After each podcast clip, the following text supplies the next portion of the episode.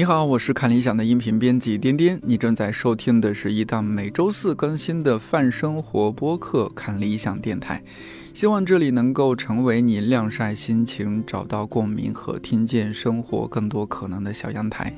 微博互动，欢迎艾特看理想电台，要放飞自我。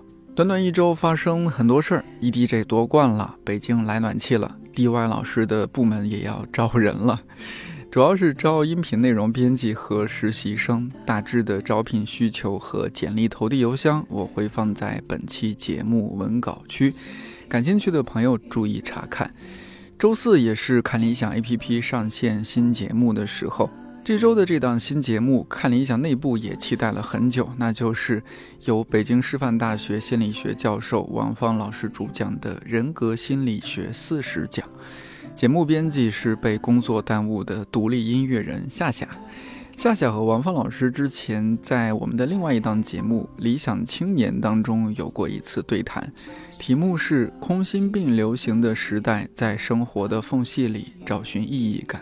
记得我是在晚上回家的公交上听那期节目的，美好的声音、美好的人，加上极其坦诚的聊天内容，完全治愈了疲惫一天的我。也希望王芳老师的新节目能够治愈这个冬天的你。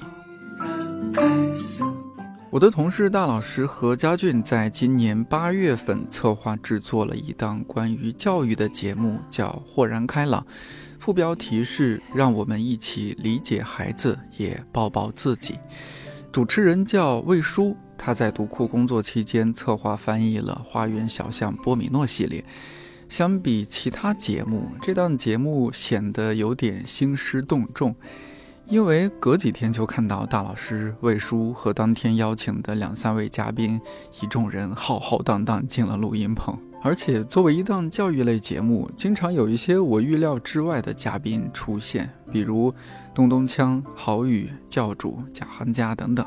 其实很早前，在和读库的飞哥、杨乐、威西做节目时，就听过魏叔这个名字，知道他是资深的童书策划人，在法国当过老师。听他们的描述，我想当然以为魏叔是一位上了年纪的女性。但今年第一次在看理想见到魏叔，我还是吓了一跳。那时候才知道，他不过大我三岁，四舍五入就是同龄人，但已经是六岁孩子的妈妈了。熟了一些之后，魏叔和我大致讲了一些他的经历，我才知道他曾经是一名留守儿童，转过学，上大学之前一直都不算太快乐，这让之前以为他一路顺风顺水的我多少有点意外。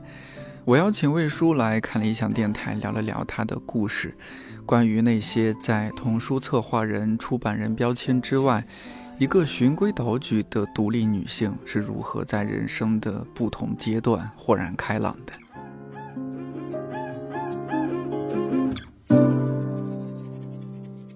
当时佳俊就是他在跟我提说要做这个栏目的时候，可能很吸引我，是我可以呃做完完全全的教育的内容，因为之前确实还是以一个就是童书编辑的身份在做事情会比较多，然后就突然就这个他让我。脑子里面就出现了这么一个钉的状态，但是说让我去做主持人，然后去去去这样聊天儿，我那时候是发怵的，因为我非常害怕。嗯，没做过，没做过，没做过。就也有朋友会说，哎，你做那么长时间老师，因为老师是一个表达输出很多的职业。但是我说老师，因为那是因为，比如说我讲的东西都是别人不知道的，比如说法语什么 A B C D 这些东西哈。嗯那做主持人。对我来说挑战太大了，因为我我从小就是一个特别害怕人多的场合。我清晰的记得那时候高三毕业，当时要请班上同学，就是很流行哈，请班上同学，比如坐几桌，然后大家一起喝点酒呀，然后一起 happy 一下，然后有那些特别情感爆发的时刻，就这样的场合会让我很害怕，因为我觉得我完全 hold 不住。所以，所以那就是我的状，我也不敢说，我就是叫社恐。我觉得现在社恐有点说太多了，但我会，我会有点担心我自己可能会显得比较僵硬。嗯，所以一直在摇摆当中，然后我就被嘉俊推着走。嘉俊说：“哎呀，那个我们都觉得你特合适。”对，我的朋友经常就说：“啊，我觉得你特别合适做这个事情。”然后我脑袋说：“啊，真的吗？我合适吗？”然后后来好吧，那就先试试看吧，然后就这么开始了。他们说到魏叔这个名字，我第一想到的，因为我对你的了解有限嘛，当时嗯，就想哦，那是要来做一档关于绘本的节目嘛？哎，呃，因为波米诺嘛，这也是飞哥和维西之前还有杨乐哦，对，忘了杨乐，不能忘了杨乐。哎呦，这都是你的前同事，嗯，呃，他们都提到过这些事情，我就想哦，那是不是要来做一档关于绘本的？如何阅读绘本？对呀，如何和帮助孩子养成阅读习惯？对对对，呃，结果呢是说，哎，关于教育的啊，当然说后来知道说，哦，也已经已经是带着孩子呀，什么，就是我也当然非常相信同事的判断，家俊的判断，大老师的判断，我也很期待，哦，那魏舒老师会做成什么样子呢？嗯，就很好奇。后来节目上线发刊词也好，或者说就是整整个几期节目下来，也有很多的一些嘉宾，你们聊天的一个感觉。嗯，我记得当时上线了三期左右的时候，我有一天和大老师说，我说，嗯，魏舒老师可以啊，这一上来就是老手啊，完全不像新人啊，这是溢美之词。大老师那个反应，嗯哼，老师，哎，我看人挺准的吧？对对对，大老师大致是这个表达了这个意思，嗯，看人不错。他说我。呃，当然，另一方面也是说，嘉宾也挑得好，就整个这个气场，大家是合的。虽然说有些人你们是，你和嘉宾也是第一次见面，是是吧？经常是这样，但很快那个气场就，可能也因为都是父母啊、家长啊，很容易被一些共同话题带入到一个情境当中。对对对对对，就刚才颠颠就提到说，呃，在看理想的平台上，其实已经有周轶君老师做的非常棒的教育栏目。那为什么我们还要开一档新的教育栏目？我觉得可能我们这档节目跟之前。前周轶君老师做的节目不太一样，在于说，呃，周老师之前他做过战地记者，其实他是有一个国际视野在的，他去过很多国家，包括呃，他现在的家庭，他的先生也是呃一个瑞士人，对，所以他能够不断就是向外给我们打开一扇窗户，嗯，去看到比如说芬兰的教育、日本的教育，它是偏横向的，对对对对，我觉得是帮我们就是打开窗户看外外面的世界的，嗯，然后我们这档节目。呢，我觉得可能也跟我之前的经历有关系。我有很长一段时间，因为我孩子今年已经六岁了，其实我是半全职妈妈的状态。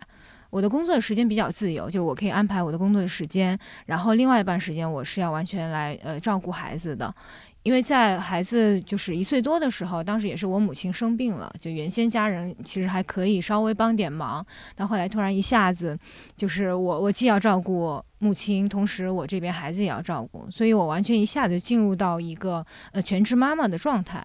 其实一开始适应起来真的非常难，因为在那个瞬间，或者说至少前一两个月的时候，我觉得我的痛苦就在于说，哎呀，好像以前从来没有人教过我。所以我有一档节目，就当时呃超哥过来，还有文文老师过来的时候，问他们一个问题：就如果我们现在能回过头说，回到学校开一门课，你如何准备去做一个妈妈？你会讲什么内容？就很多时候我们会觉得，哎，做妈妈很简单，很自然啊，那么多人做了妈妈，嗯，但其实这是。有很多东西要去学习的，而且有很多方面需要考虑。因为女性她会经常在好几个身份里面就不断的挣扎摇摆，尤其现在，我觉得其实时代提供给女性更多的工作的机会。它不像以前，可能我唯一的可能性就是在家带孩子，嗯，依靠一个男人，对对对对，然后提供经济的支持，然后女性就是我有孩子，那我就做好妈妈就行了，我把家务操持好，然后把孩子日常管理好，接送等等的。但是现在女性，我觉得其其实非常好的事情，就我们会看到哦，原来我可能在妈妈这个身份之外，我还可以做好很多其他的事情。嗯，但是呢，这个可能性又给女性带来新的压力，因为本身母职就是母亲的这个责任，它并没有减轻，而且可能随着这种内卷，然后随着各种各样的周围的声音、焦虑的声音存在，我觉得母亲的压力会越来越大。嗯嗯，就比如说现在，如果一个妈妈说：“哎，我没有给我孩子报任何培训班，没有给他任何就什么钢琴啊、书法呀，所有这些什么都没报。”那我觉得他是会有压力的，他会公开表达这个事情，说：“哎，你你怎么能这样？其他孩子都在学，你忍心让你孩子什么都不学吗？所以这时候妈妈她可能会产生这种内疚，她会哎那不行，我至少一周我得给孩子报几个吧。那报了班儿之后谁接送呢？如果没有老人没有保姆帮忙的话，那可能这个负担又会落在妈妈身上。所以就是我当时在想，就是我们做豁然开朗，其实就是要聚焦在一些看起来非常琐碎，然后嗯不那么飘逸，然后特别的。家务特别日常的一些东西，嗯，然后从这些里面，然后讨论出一些，哎，有没有可能让自己。更轻松一点，不管是改变心态也好，还是改变方法也好，所以这个是我当时的一个初衷。然后它叫豁然开朗，也确实它起源于大老师当时问我的一个问题，因为我们那时候想了好多，就大概的一什么就是育儿育己啊，然后呃什么孩子和我们自己啊，就反正想的是这样的，但都不太满意。然后后来大老师就问说：“那你希望说听了这档节目的听众，他听完是什么感觉？”那我一下子就冒出这个词，就是豁然开朗的感觉。因为豁然开朗的感觉，其实它它存在于方方面面。那比如说，我们小的时候，有时候可能去别人家里面，然后看到他，哎，原来他们家可以这么摆花盆儿，然后他们家可以这样做装饰，嗯，然后一下子你会发现，哦，原来虽然看起来哈，我们家也挺小的，但是我可以稍微变动哪哪哪儿，我就可以把我的家完全变个样子。所以我觉得，就是我们这档节目是提供一个交流。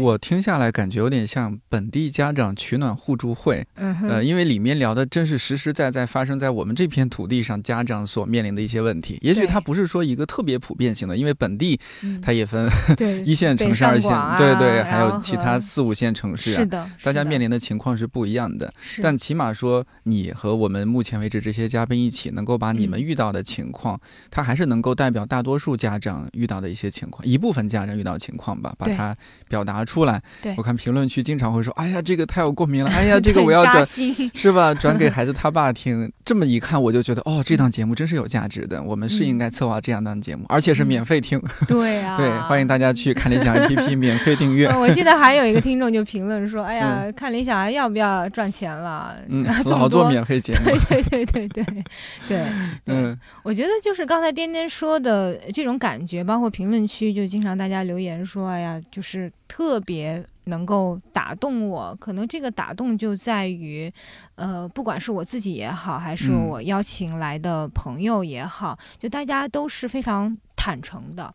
对，这一点还挺难得。你们现在找嘉宾是是大老师主导，还是说你来做判断？就是说希望找哪些嘉宾？因为我记得有一次我和大老师说，我说，哎，我也认识一些嘉宾啊，呃，朋友啊什么的，他们可能这个口的需要的话给你们提供。他说，哎，不需要，魏老师这个资源丰富的很。是吗？大老师在我背后都说了啥？大致这个意思。哎呦，好吧，可能大老师这个对我的能力有着呃过高的。自信哈，因为我觉得就节目每一期的氛围都特别好。我还问大老师，我说一档节目成成败很重要的是你找来什么样的嘉宾，或者说这个嘉宾和主持人是怎么样一个组合，找对了人，这个节目绝对成功了一大半。嗯，但目前为止的找的人太好了。但除了说就是为一，除了说找朋友，另一方面一定是有一些节目设计的心思在里边的。那这个心思是什么？怎么样做这些搭配？你的感觉是什么？嗯，关于嘉宾的搭配哈，就刚才说到，我自己认为说，我们做这档节目特别特别重要的一点就在于坦诚，就是不怕说把自己的问题暴露出来，所以我会特别愿意选择一些好玩的嘉宾。那好玩就在于说他不会去有这种偶像包袱。嗯，就有偶像包袱，有这种人设的包袱。比如说，如果他的人设那就是一个完美妈妈、完美爸爸，他带出来孩子就是一个完美孩子，那这是我们不想邀请的嘉宾，因为我们所看到的现实就是不存在，而且也没有必要。如果说有这样一个模范赛，那反而会给家长带来过多的不必要的压力。对，因为我们经常会说别人家的孩子嘛，我们小时候最讨厌的就是别人家的孩子，是因为别人家的孩子没有缺点，是吧？放学回来就忙着写作业，写完作业帮妈妈干家务，然后到点儿就睡觉，第二天早上五点半就能起床早读，那这个是别人家的孩子。但事实上，如果我们近距离，比如说有这么一个摄像头，或者我们有机会去别人家里面住一住，会发现呀，原来每个家庭都有他自己正在面临的问题。嗯，对，有一些家庭他是哎呦担心孩子太内向了，那这个交朋友会成为问题。那现在新的问题是，哎呦，如果我的孩子太外向了，碰什么人都能聊半天，被拐跑了，对，会不会不安全？嗯，所以每一家他都会有存在的问题。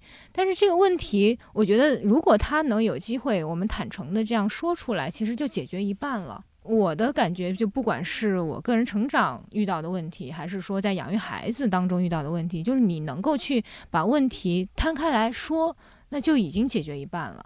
然后接下来，比如说，哎，朋友，大家在一块儿聊一聊，而且我也遇到过相似，或者我也有个朋友，他们家孩子也是这个情况，然后他当时是怎么怎么样的，那个不一定是一个标准答案，但是我们听到这个答案，就至少我觉得心里面会生发出希望来说，啊，原来这不是一个无解。无解的难题，那我听听别人，我看看别人，我再跳得高一些，或者说我我去主动的去寻求帮助的时候，其实我觉得听节目某种意义上来讲也是在寻求帮助。是啊，你自己做节目也是寻求帮助。是的，是的，是的。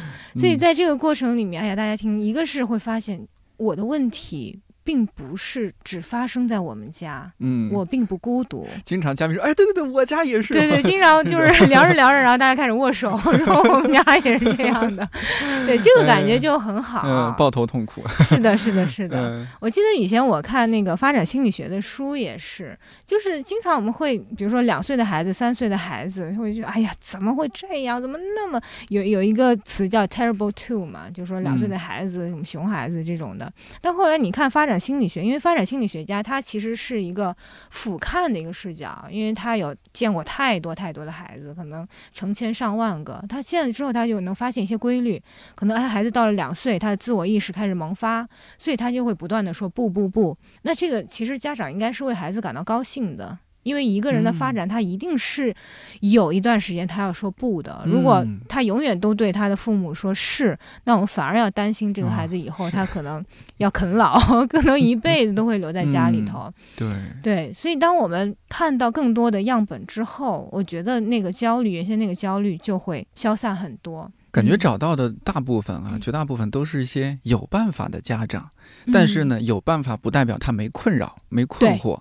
是的，找的是这样的人。是的，是的，是的。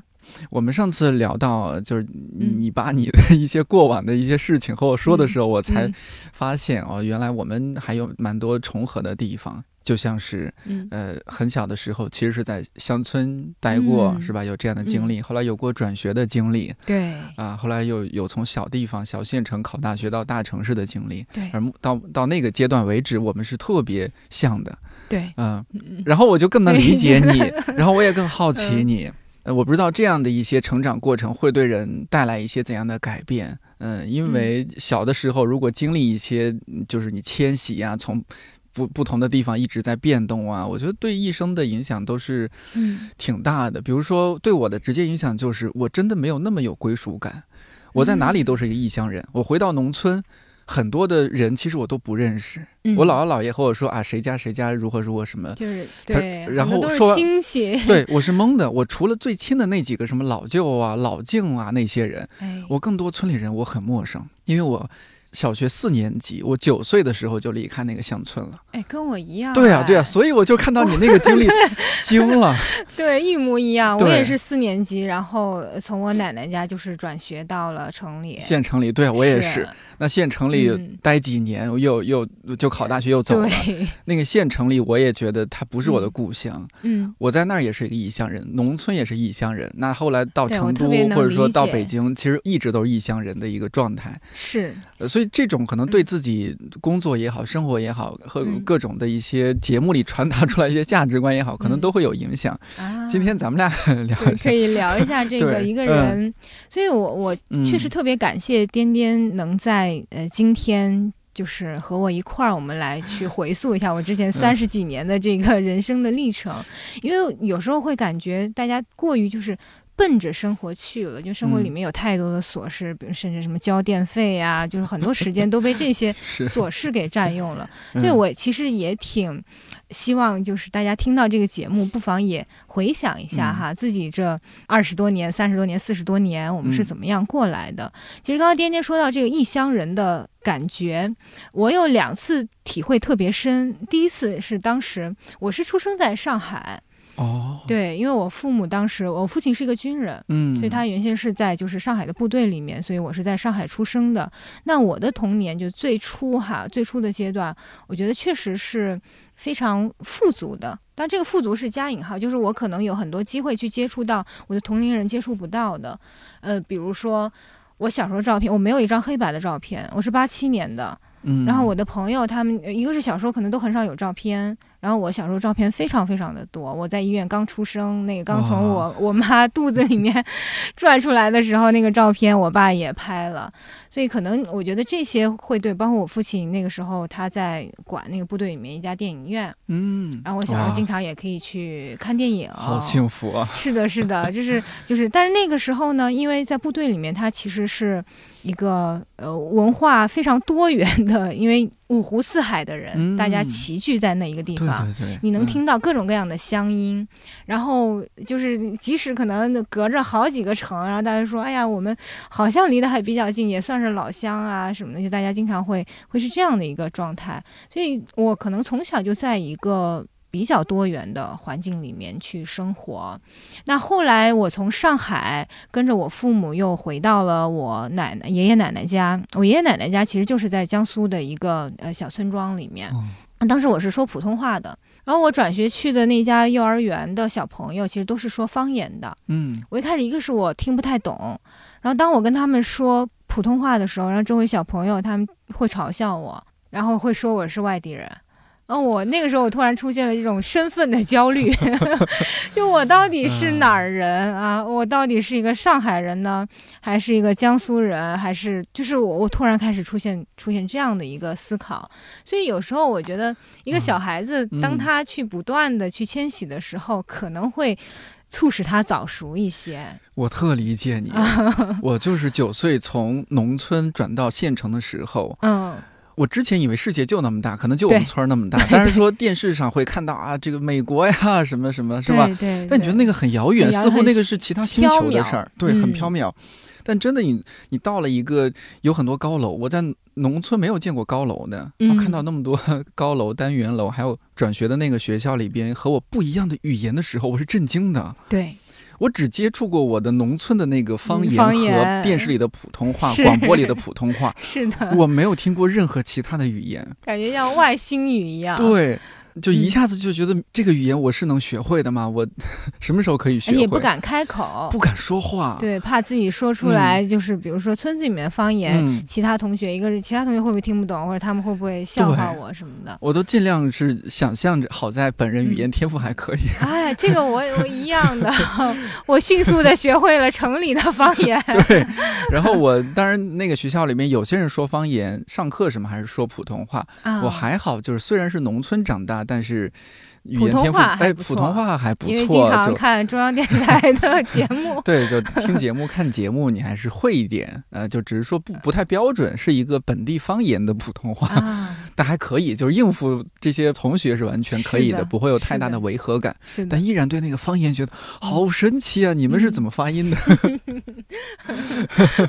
我也确实这样，包括我，我大学的专业是法语嘛，嗯，然后我我就想，而且我们又一样了，对，我我日。日语嘛，我们都学外语。初中 到高中，就是英语一直是班上最好的。然后我就想，可能就跟我在各种语言环境里面，你看，在上海就各种方言也听过，然后在农村各种方言也听过。嗯。后来到了那个县城上学，你要迅速的去融入嘛，因为小朋友其实他很重要的一点就是他他能够融入到一个小圈子里面，就年龄越大越是这样。是，他要从自己的家，就是走到一个环境里面，他希望自己是被接受的。那被接受有有很多方面哈，有有可能说，哎，我们看一样的动画片，我们打一样的游戏，然后我们说一样的方言，我们喜欢一样的偶像，然后我们喜欢看一样的书等等，就总归要找到这个归属感，要不然那种就是被孤立出来的感觉太难受了。嗯，所以我现在可能我懂了更多的这种儿童心理学之后，我再回望我的小时候，我就更理解那个时候的我，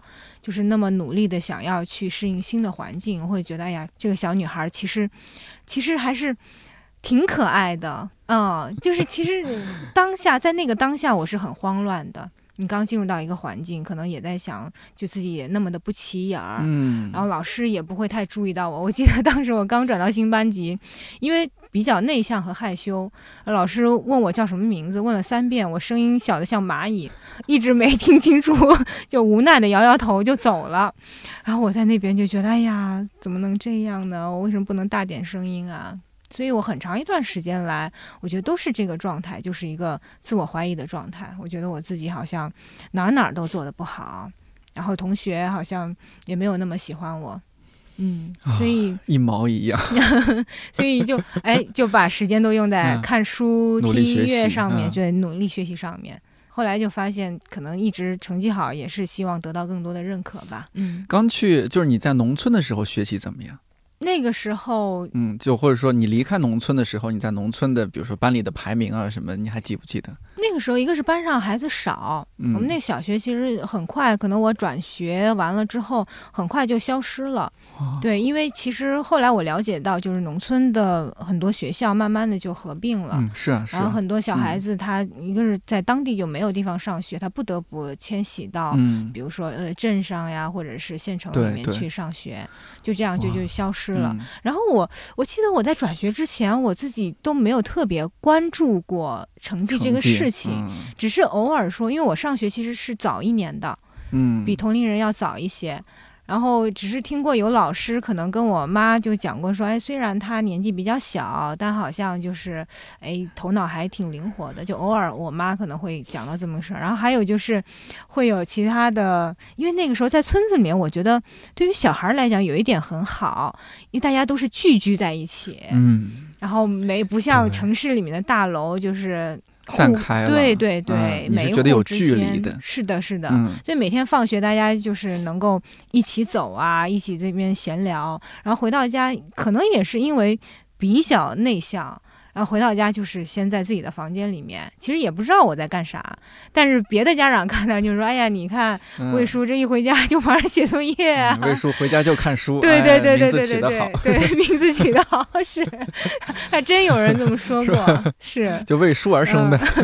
你们家取名叫魏叔，是不是就是希望孩子爱看书呀？对，为了书而生嘛。对对对 对。然后后来就是再次出现这种感觉呢，是我去了法国。我当时去法国，第一次去法国是一个呃奖学金的交换项目。当时全国可能只有就是四个人拿到了这个奖学金。后来我去就是凡尔赛那所大学交换，就去凡尔赛了。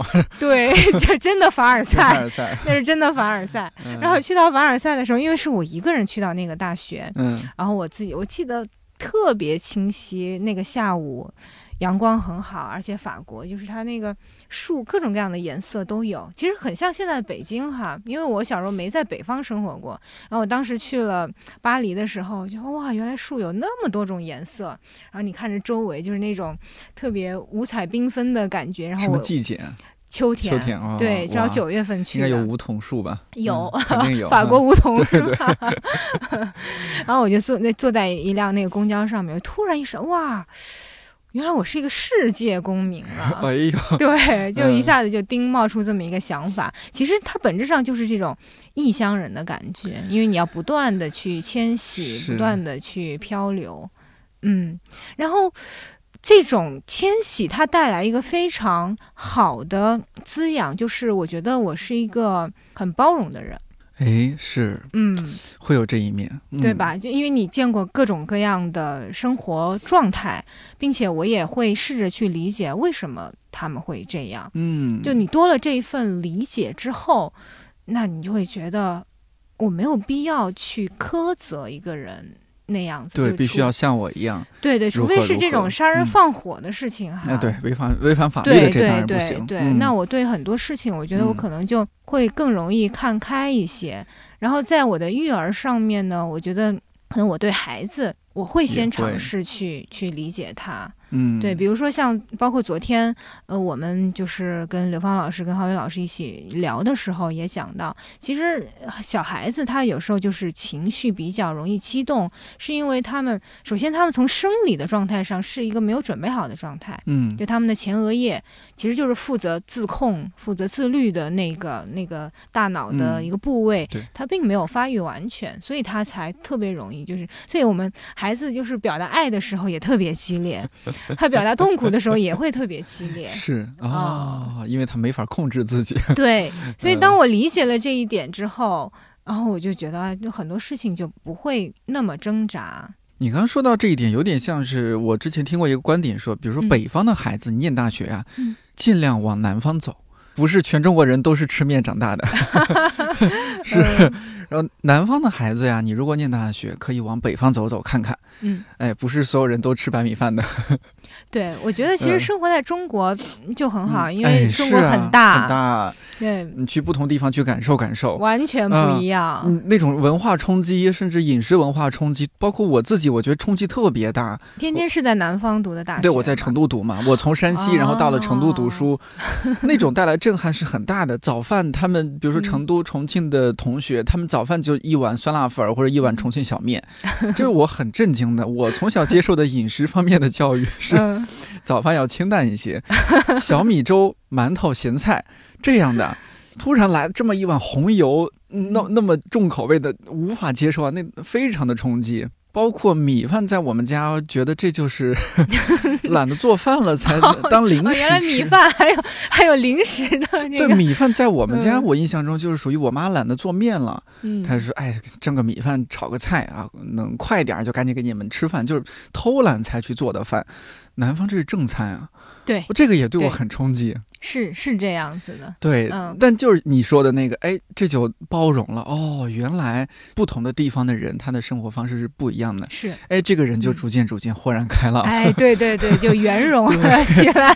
对，是这样，需要这样一个过程。是的，是的。所以我觉得，其实就是一个见世界的，就是对于一个孩子来讲。有时候我们就总是在探讨说，就是什么样的教育是好的教育。嗯，我觉得可能就是在这种课内教育之外。最好的就是我们让孩子多见识，对，体验各种各样的多出去走走可能性是，嗯嗯。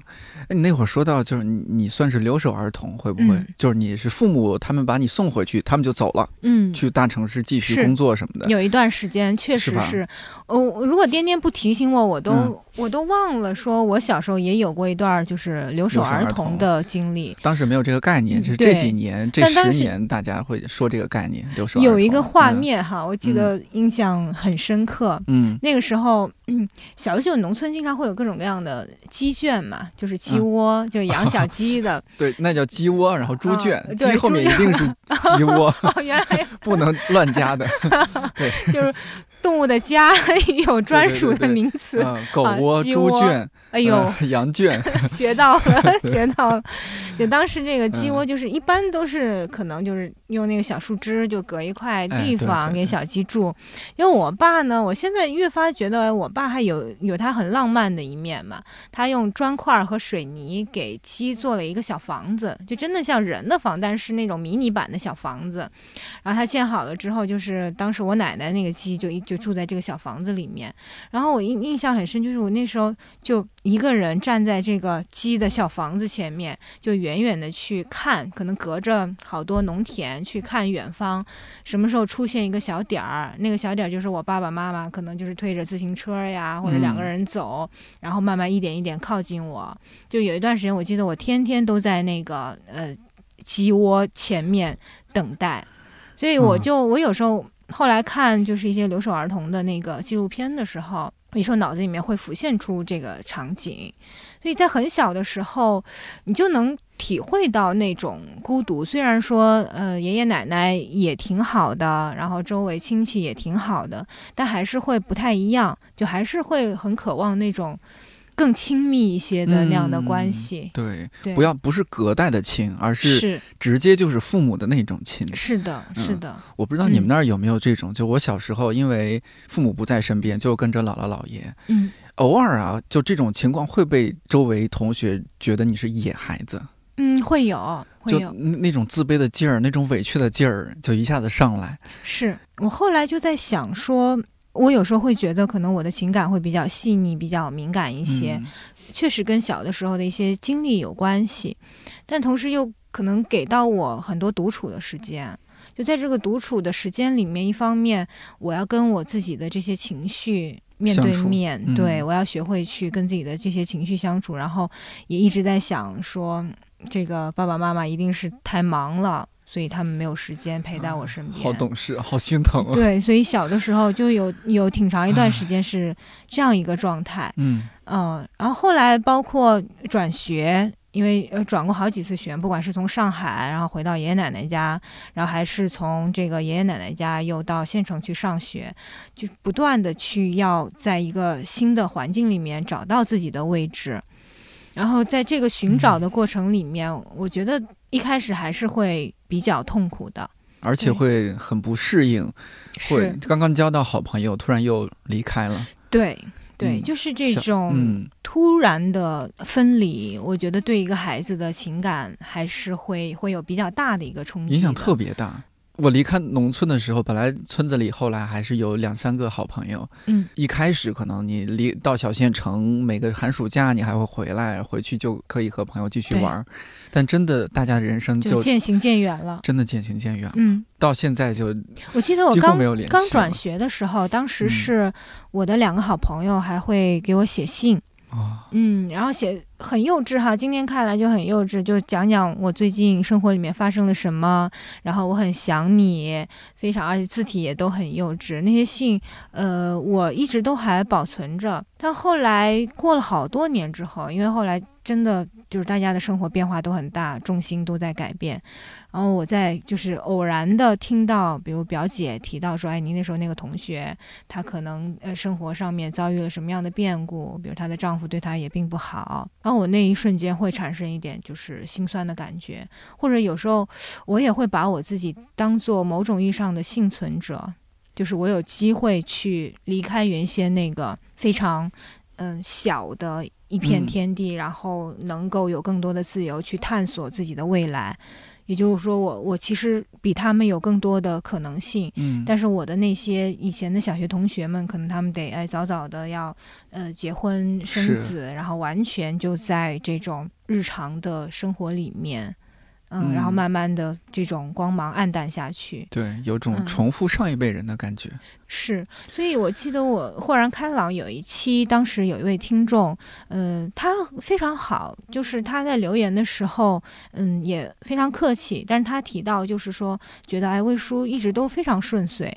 从小到大都是好学生，上的是好学校，还在法国工作过，后来又嗯来了北京，嗯然后也是早早的有了自己的家庭、孩子，就觉得过于顺利了。可能我很难去理解别人的痛苦，但确实就是我这段经历，当时也没有机会在节目里面去讲，所以我因为小的时候在各种各样的环境里面生活过，我会觉得。我更加能看到那些痛苦。我有时候，比如我现在住的小区，就周围有各种各样的小店，有时候我也会跟老板聊天呀。他们说，就是以前可能做生意，孩子很小，四五岁也会把孩子带在身边，然后就这样跟他们聊的过程里面，我觉得也是，嗯，也希望给他们带来一些这种温暖的感觉。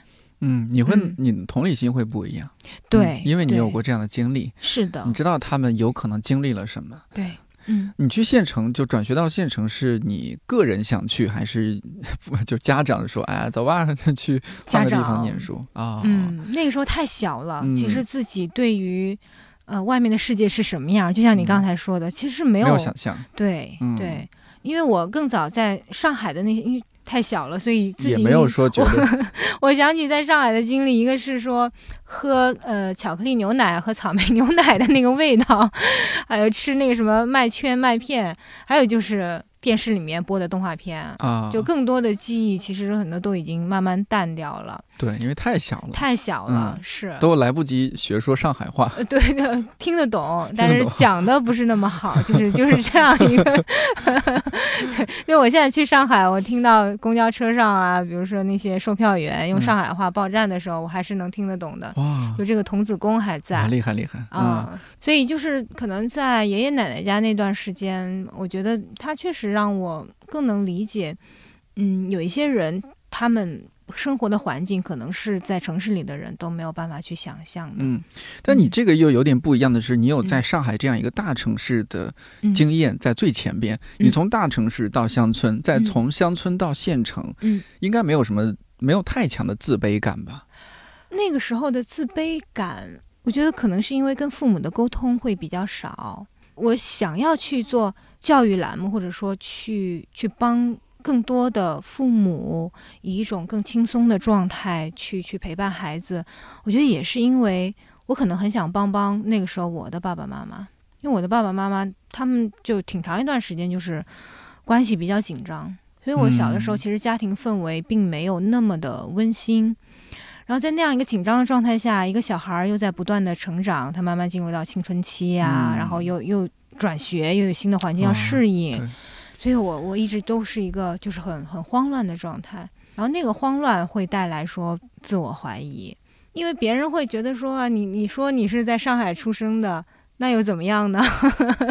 对，有时候小孩子的虚荣心也挺可爱的，他会讲讲说，哎，你看我以前都在那什么什么大城市 待过，但其实到那个当下那个环境里面，就是小孩子，尤其对于一个内向的孩子来讲哈，他会有更多的挑战。因为我很难说一下子跟所有人都打成一片，所以在县城的经历你是不快乐的。对，那段时间，嗯，比较压抑哈，不管是家庭方面还是是，主要是家庭方面吧。对对，家里面我觉得后来我能明白，就是我父母他们他们的压力在于说，比如说哎要买房子啊，然后就经济上面呀，还有就是他们也不知道如何更好的去跟伴侣相处。对，那他们和你的沟通多吗？比较少，也很少，就比较少操心他们那一摊子事儿。他们跟我的沟通就是，我父母他们可能对我的生活照顾的很好，嗯，但是对我的内心世界，对这个这个其实很普遍。我觉得我们就是父母那一辈儿的人，他们可能最关心的还是说孩子能够哎。身体好好的，然后我帮他把一日三餐都安排好，那我这个父母就已经很尽职了。然后我作为一个特别自觉的孩子哈，我父母非常省心，嗯，非常省心。我父母就是 我父母的爱好是打麻将，嗯，然后我自己会，我是一个自适应能力很强的人。比如我父母打麻将，我就在房间里面戴着耳机听音乐，一边听音乐一边写作业。就是我不会说，哎呀，你们怎么吵到我啊？那我我会自己想办法。但作为孩子，那个时候应该也会渴望说得到来自父母的某种关爱吧，尤其是除了关心你吃吃喝喝之外的，对，嗯，精神层次的。你到青春期了，到叛逆期了，你在学校有没有被欺负？最近在听什么？关心什么？这样的交流是很少的，很少。呃，我小时候曾经发生过一件事情，这个事情呢，也让我对。就是孩子的处境有更深的理解。当时我记得我小学的时候，大概四五年级的时候，然后学校的特色是广播体操，嗯，然后每次比如说市运动会啊，然后我们学校就作为这个开场的广播体操表演团队出现。所以为了准备这个市运动会呢，他可能经常说我们排练提前一个月就要开始排练，全校都在一块儿。然后当时有一次就非常累。就那时候都不上课了，可能一个下午都要去在那儿练广播体操，而且必须是整齐划一的。就只要有一个人稍微动作有点不对，可能就得停下来，然后再再重新开始。我那个时候有一次，当时在休息的时候，跟可能后面的同学说了一句话，后来后面同学叫了我一声，我就回头跟他就是点了个头，笑了一下，结果就 被我们那个副校长看见了，他觉得我是在故意捣乱。结果特别冤，因为像我这种乖孩子还故意 捣乱，然后那个校长就非常生气。我觉得他当时可能也是压力很大，就直接把我从那个队伍里面揪出来。哇，嗯，就推着，就整个推搡着把我推到了那个那个队伍的最后，而且就是说，你看你丢不丢人？这么多人，就你一个人在那边还回头还笑，有什么好笑的？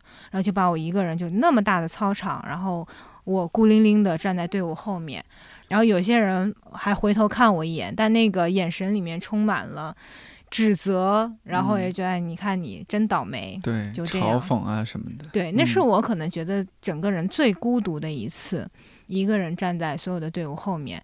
然后后来结束的时候，我就随着队伍一起往学校走。当时都没有同学过来说：“哎，魏叔，那个你还好吗？我们就一起走吧。”呃，只有一个女孩儿，当时有个女孩，我一直记得那个女孩她的名字，嗯，也叫文文。然后那个女孩就说：“哎，就是跟着我一起就走到了班级。”我当时站在了班级门口。以前进班如果老师在的话是要喊报告的，我不知道你们当时是不是这样，对吧？要喊报告。然后我那时候就特别小声的去喊一声报告，但是我确定老师知道门口有人。因为他就就离我可能两米的距离，喊一声报告，老师没有理我，连喊了好多声，后来老师就用一个眼神，就是大概就那你就进去吧。然后那一刻我觉得太耻辱了，就我觉得我好像是罪人，是全世界最大的罪人。然后我让我们班级丢脸，因为老师的态度就是说你你一个人就是被校长揪出来，你让班级丢脸，然后校长可能觉得你让全校都丢脸了。然后后来我就一路走一路哭，就走到我妈的那个公司那边。但是，一到他们公司门口，我立马把我的眼泪全部擦干，然后找到一个小水池，我用那个水池把我的脸洗干净，就看起来就像没有哭过一样。然后我妈看到我的时候，就问了一句说：“哎，那个你放学了？那等一下，然后我们一会儿去回家吃饭什么的。”然后这个事情就过去了。这个事情我一直都没有跟我妈说过，直到有一天，就是我已经其实在北京生活了好几年哈，然后我爸 回来在车上突然就提到当时那个副校长，说那个副校长，哎，前两天我吃饭的时候碰到你们副校长，他说什么还对你有点印象。后来我就跟我爸 讲到这件事情，我说这个事情对我那时候伤害还挺深的，然后我爸就嗯了一声，然后这个事情就这样就过去了。当时没有写个日记，然后记录一下这个作为某种宣泄吗？呃，有写。其实那一刻，我不知道为什么会有下意识的反应，就是在见到我妈之前，我我把这个事情给掩盖掉，就是我不想让我妈知道。然后后来我就发现，哦，原来我人生当中遇到很多事情哈，包括日后在学校，然后可能恋爱当中啊遇到一些事情，我好像都没办法开口去跟我父母去谈，因为可能我跟他谈，我父母也会说，哎呀，这个我也没办法。嗯，或者说他们就没有办法去去理解当时我作为一个小孩子的痛苦。你没有办法求助他们，因为他们也不能够理解你的痛苦。对，嗯，你接受了这样的事实，所以每一次你都。是尝试自己去解决，对自己把它消化掉，是或者说它有可能没有消化掉，反正压下来了。是的，是的，是的。所以后来其实，呃，从去年到今年，有时候我们会看到一些新闻嘛，就有一些呃小孩儿他可能遇到一些非常非常大的事情，甚至已经抑郁了，然后结果去采访父母的时候，父母会觉得说：“哎，我的孩子挺开心的呀。”吃饭都好好的，嗯，所以我就能看到有时候就是父母跟孩子之间这种巨大的隔阂。我我这可以分享一下，我觉得我比较幸运的一点是，我我妈是幼儿园老师，嗯，而且她也比较可能敏感细腻一些，也比较能够察对能够洞察到孩子的一些不开心的一些状态。就从小到大，每一次我回到家，一回家，我妈就能够敏锐的捕捉到，哦，你今天不开心。啊，你过来和妈妈说说看。哇！那我觉得 可以邀请妈妈来 参加我们豁然开朗 聊一聊。嗯，对这一点是我特别感激我妈妈的。包括我中学遭受过那种校园霸凌，对对，校园霸凌，但不是很严重那种，就是而且是一个宿舍，主要是一个宿舍里边。我承认当时我自己也相处上有些问题，呃，不太懂得集体生活。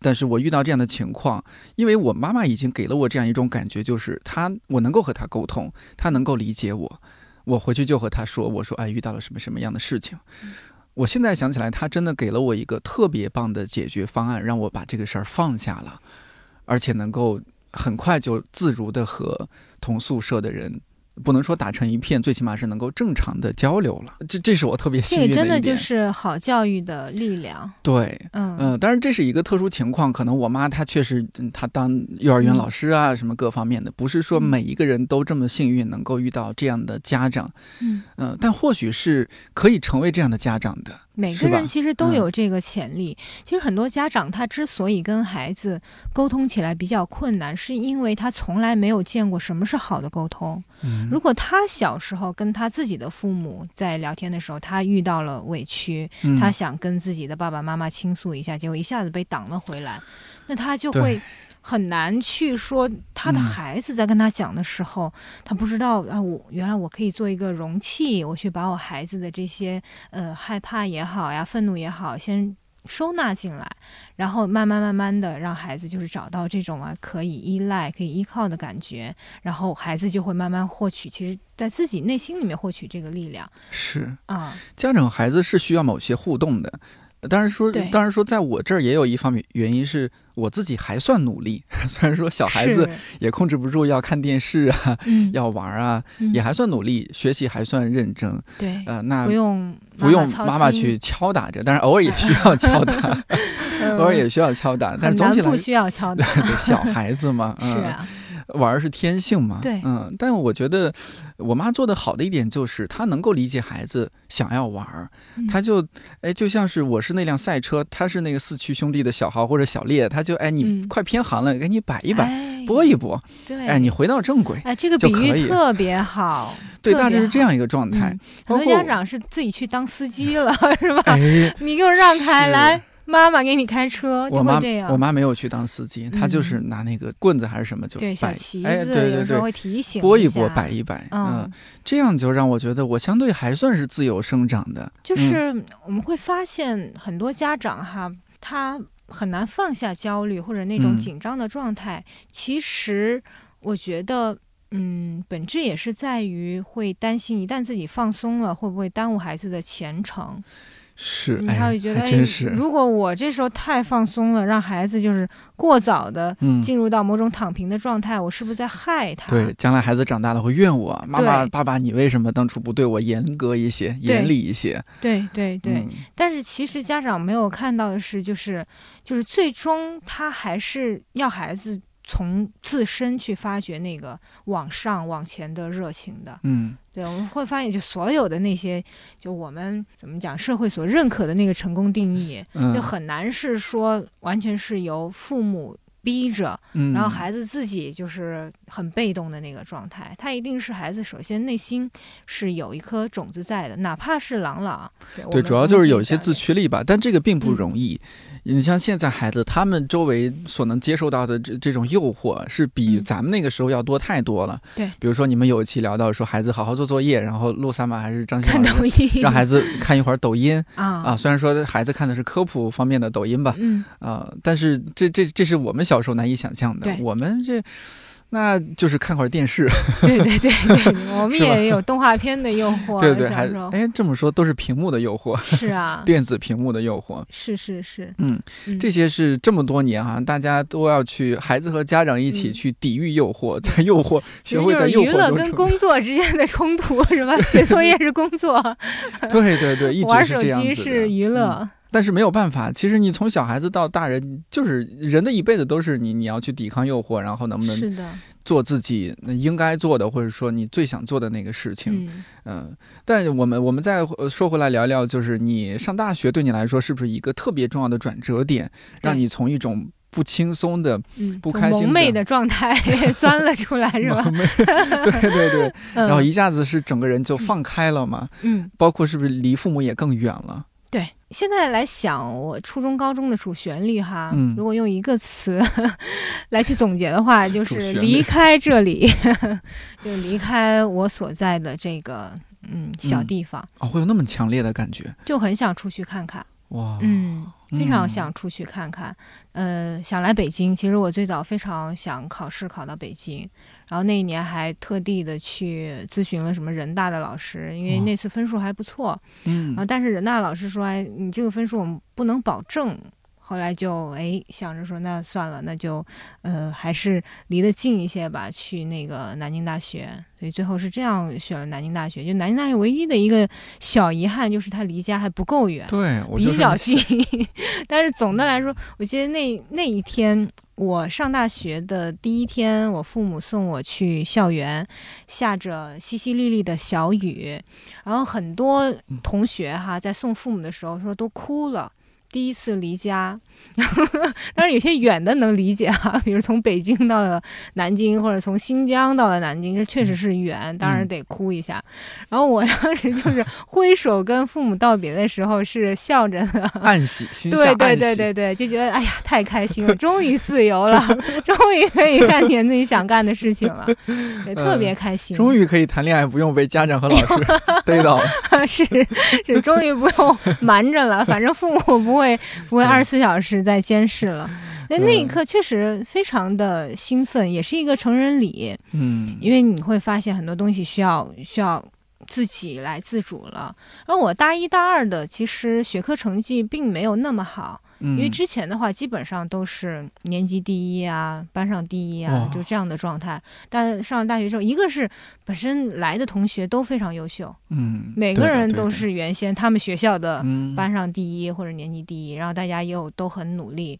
然后我以前还觉得自己是不是学外语有天赋，后来到了学校发现 根本不是这样，对吧？是，我也有这种感觉。就一开始就会就会有这种感觉 嗯，因为你世界变大了嘛。对对对，然后又多了很多，比如社团的诱惑，就各种各样的好玩的社团、好玩的同学活动，都想去就是体验一下。嗯，大一、大二应该是体验最多的时候。那时候你会参加什么社团？参加什么学校的什么比赛之类的吗？嗯，会参加一些，然后包括在学生会。我当时在学生会的工作其实是请一些教授给大家做讲座。哦，就是我很喜欢，现在豁然有点像。对，如果 如果就是追溯一下，发现呀，我这做干的活儿好像一直都是这种，但那时候不用我主持嘛，嗯，我去请到教授就行。联络，对我主要是一个联络的作用。嗯啊，而且学校的教授非常多，对啊，南大哎，对对对，非常多。然后呃，就喜欢的教授都可以去请，我觉得那个就就很开心。那还有社团，你会根据自己兴趣爱好。去去一些什么社团？各种各样的，包括像哲学类的。什么天文类的？因为学校天文系很好。嗯，南大天文。对对，南京也有那个紫金山天文台。嗯，所以这些就是都是小的时候特别渴望而不可及的。到了学校发现，哎呀，应有尽有。嗯，就是你走进一个特别大的食堂，你想吃的菜里面都有。是一种报复式探索。对对对，就只恨自己时间不够，还得学习。我我们那个时候其实外语系的学习跟高中还有点像，因为你是从零开始学一门新的语言。是的，我们那时候就是主课法语课一周有十几节，其他什么新闻系啊，就我看他们总共一周可能也就二十来节，对我们一周最多好像有四十来节课，嗯，所以学业负担也比较重，但是在就是这个缝隙里面，就自己给自己安排了很多，包括当时我一个好朋友，他创建一个社团叫 Open，也让我大开眼界，因为他是学计算机的，嗯，然后就做那种开源啊。然后各种各样的什么操作系统啊，就也是小的时候完全没有见过的，所以我后来我还自己就是买域名，自己做网站啊什么的。哇，嗯，所以大学里面干过的事情还 还买域名做网站。你如果那个阶段开始投资域名的话，对，我就发了。发了。我那时候就所以还是没有生意头脑，就本质上我觉得。欠缺这一块儿，嗯嗯，还是魏书嘛，为了为了书，哎呦，对你要是叫魏玉，对对，是吧？魏玉明，这就不一样了，这人生就就改写了。那大学应该交到很多好朋友吧？是，大学里面就是我觉得是一个思想非常开放的一个环境里面，然后你跟你同学在一块儿，而且那个时候。就是我觉得现在大家三十多岁，你有家有孩子，再聚在一起聊天，可能就很容易话题就到孩子身上啊，或者教育啊、房价呀等等，就这些了。但大学的时候，真的还是会有那个诗与远方在的。嗯，然后大家聚在一起去，包括看剧。我们学校本身就中文系也很强嘛，然后各种各样的戏剧啊，电影啊，包括那种呃 live house 的演出啊，就是就是这些东西，就你会觉得哎呀，这个太丰富了。而且南京的人文底蕴也还是比较 对深厚的。对对对。你读书那时候有那个先锋书店了吗？有啊，是吧？嗯，而且先锋书店老板本身也是我们学校的校友。校友哦，对，钱小华老师。对对对对对，他应该是在中文系就读过那个作家班，好像。嗯。那时候也去书店逛，也去也去书店逛，就周围就是各种。那个时候书店还是，因为不像现在，可能书店经营压力更大了。那时候书店，我觉得，而且就卖那种。旧书的绝版书的书店，学校就就一个特别小的那个破房子里头，哎呀，堆满了书，那个感觉。后来我去法国，其实也觉得呀，也很像，就是法国有很多旧书店。我当时住的那个房子隔壁就是一家很好的旧书店。就买了一堆，我当时从法国回来，就带回来一堆旧书。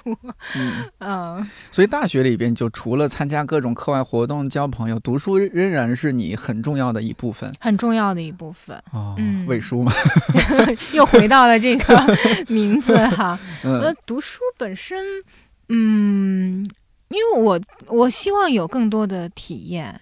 那对于一个，比如说我可能暂时没有办法去。全世界旅行往外跑的这么一个状态之下，我觉得读书太方便了，是最容易上手的、最简单的、最便宜的、最便宜的，是。那当时有没有想过说今后要从事一些什么样的职业之类的？就在大学四年期间，尤其是大三、大四的时候，总得想想了吧？嗯，这个这个很好玩哈。嗯，我最早进大学的时候，我是想当外交官的。当然，想当外交官呢，学外语的人好多都这么想。是我小学的时候，小学的时候，我有一次，我跟我一个好朋友，我们放学一起走，然后那天我也不知道我从哪本书看到一个成语叫“纵横捭阖”，形容古代的一位外交官，合纵连横。对对对对对，然后我觉得特别酷。我就脑子里面就是歪歪了一下我自己那个在新闻里面，因为我们只能从新闻里面看到外交官，哎呀，跟这个国外的元首侃侃而谈啊，这个画面就觉得很酷，而且能解决一些很重大的问题嘛。比如说，可能一场会谈就化解了一个一场战争，是对我就我就觉得特别了不起。然后后来就大一、大二的时候还还抱着这样的幻想，后来呢，可能跟就是做外交官的呃学长学姐聊了之后。我觉得我的性格可能不是那么合适，就那时候我开始慢慢有更深的这种自我认知、自我了解之后，所以渐渐的可能就是这个梦想就淡忘了，或者不适合侃侃而谈吗？呃，或者说我对这个工作的理解以前更多的是从，就是我以为可能只包含 侃侃而谈的这个部分，就聊天就行。对对对对，后来发现可能背后会需要有更多其他的能力，所以就暂时就放弃了这个。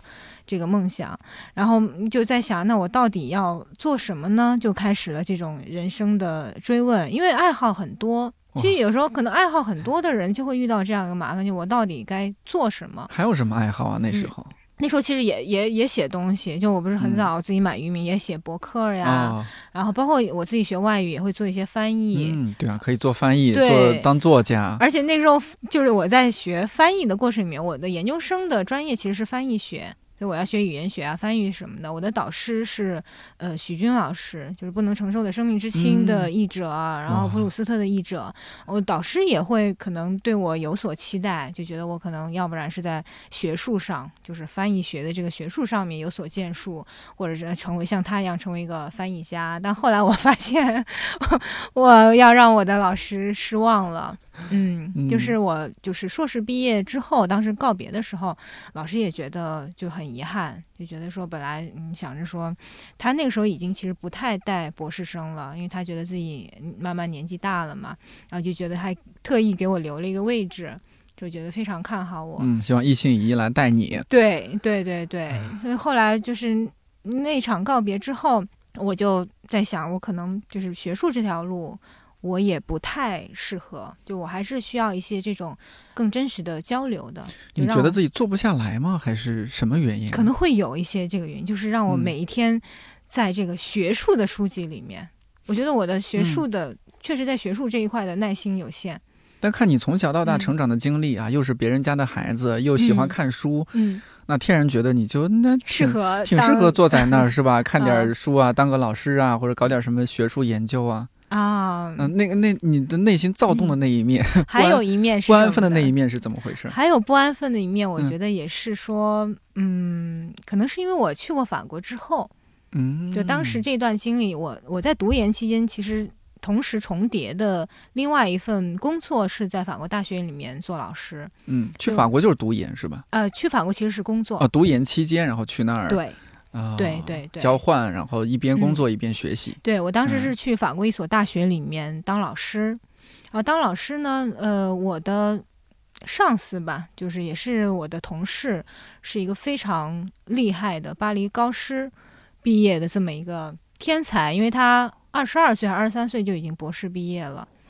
对，所以我那时候，因为他的学术能力非常强，就他学古希腊语啊，什么拉丁语啊，他一个人就是精通好几门语言，就觉得自己语言天赋简直是 不值一提啊！对对对，然后我跟他聊的时候，我觉得他可能是更适合做学术的，而我呢，我会更期待着说，也是因为之前就做了一段时间新东方老师，我更期待说，嗯，我能够做一些更真实的跟人交流的工作。发现自己还是挺喜欢和人打交道嘛？还是说这是一种退而求其次的选择？就觉得啊，人家天花板在这儿，我就别和人家这种人争了，我做不了。嗯，我觉得可能两方面都有吧，有，可能两方面都有。嗯，我也期待说，我做这么一个事情，呃，我自己能够乐在其中，然后在这个乐在其中的状态里面，我也能就是有所成就吧。嗯嗯，但你怎么去就辨别这种？就是你之前也说，其实你不太喜欢，或者说有点不好意思在很多人面前侃侃而谈。但另一方面，你有你的选择又是说，哎呀，我要去做一个和人多接触的工作。这这看起来似乎是矛盾的，有点矛盾的。对啊，对，就是我自己可能是因为呃是一个带着问题生活的人，就小的时候我能够洞察到我内心，就是我渴望跟别人交流，但是我发现我这样的。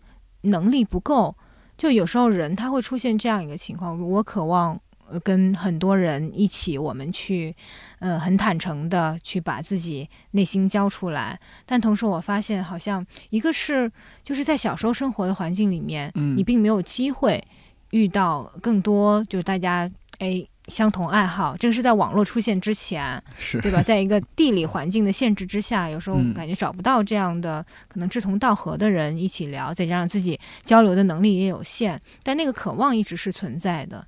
然后在可能我自己呃做了老师之后，会发现，因为老师这个职业它有点特殊的地方，就它跟医生，然后跟比如心理咨询师这样的职业，它是有相似的地方的。因为你会发现，有时候你的一些。呃，关心和理解，它是能够给到学生很强的动力的。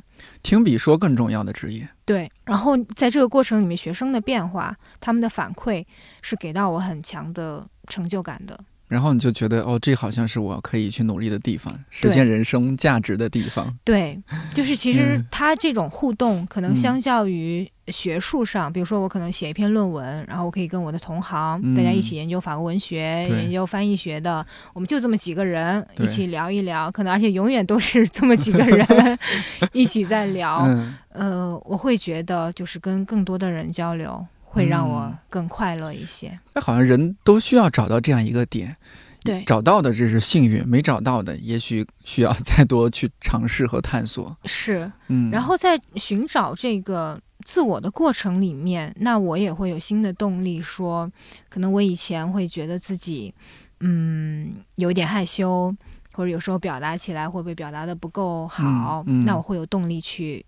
改变我自己，就就好像我我我接受了这个主持人的角色，那我就希望说我把这个嗯主持人这个角色做得越来越好，然后要自己要下一些功夫啊，去去研究。和研究哈，对对，这个时候你的学术水平是足以支撑这方面的研究的。对，其实它也是一种。学术的研究，对，它也是一种学术的研究。怎么说话，怎么沟通？对，嗯，它是更深更广的学习。对对对，嗯，这个对你来说也相对轻松一些，而且某种程度上是你的舒适区。对对对，是的，是的。其实做书也很像，嗯，就是我之前做花园小象波米诺，做很多童书的时候，我就非常开心，大家能够给到我一些反馈，嗯，说哎，我们家孩子啊，看你这个书，就是连着一个月都丢不下，书都翻的卷毛了都，对对对对对对对，书翻破了，对，就这些真的会会给我留下特别深的这个印记，会让我知道哦，原来我做这个事情，它是能够。给到大家就是这种这种价值的，然后而且有一些价值可能是我都想象不到的，因为它可以让呃妈妈和孩子更加亲密，也也会其实某种意义上来讲是占据了一个孩子童年的记忆的。对，这个很重要。小时候看到什么东西，这影影响人一辈子的。是呀。哎呀，我真是太说起来很遗憾，就是小时候在农村长大，你没办法接触到更多的一些书籍资源。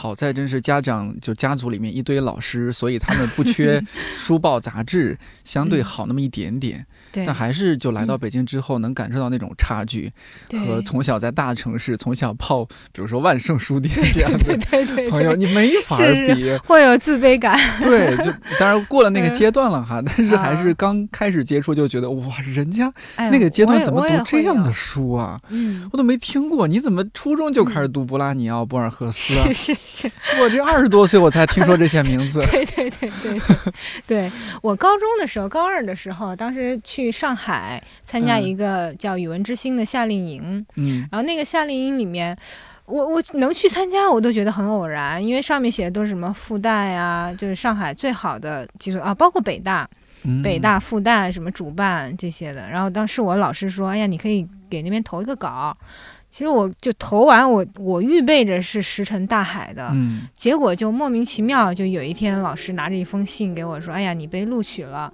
因为这夏令营是免费的嘛，他就是其实是要筛选的，你要很优秀才能去参加。”而且我我被选上了，当时就特别的兴奋。后来就去到夏令营之后，我就发现呀，就大家会有那种小组讨论，一个是就是这个小组讨论，你会发现，哎呀，就有些同学怎么就那么能说。把自己的经历，哎，我去哪哪哪儿旅游，然后什么，我已经出了两本书，嗯就高中 出了两本书，还有一个，当时我记得有一个呃同学叫叫思琪，然后他就介绍，哎，那个我叫什么蔡思琪，呃，我的名字是来自于什么见贤思齐，然后我父母是希望我怎么怎么样，后来我想，我父母给我取这名字到底是 是出于什么呀？他感觉他的名字他都能讲出很长的故事来，所以那那一次参加活动，我觉得就一下。子就很震撼，然后就觉得，哎呀，确实是，对，就很长时间 会有一种说，我得大的地方，哎，对我，我要我要更努力，然后我要我要去看到更多好玩的东西，有意思的东西。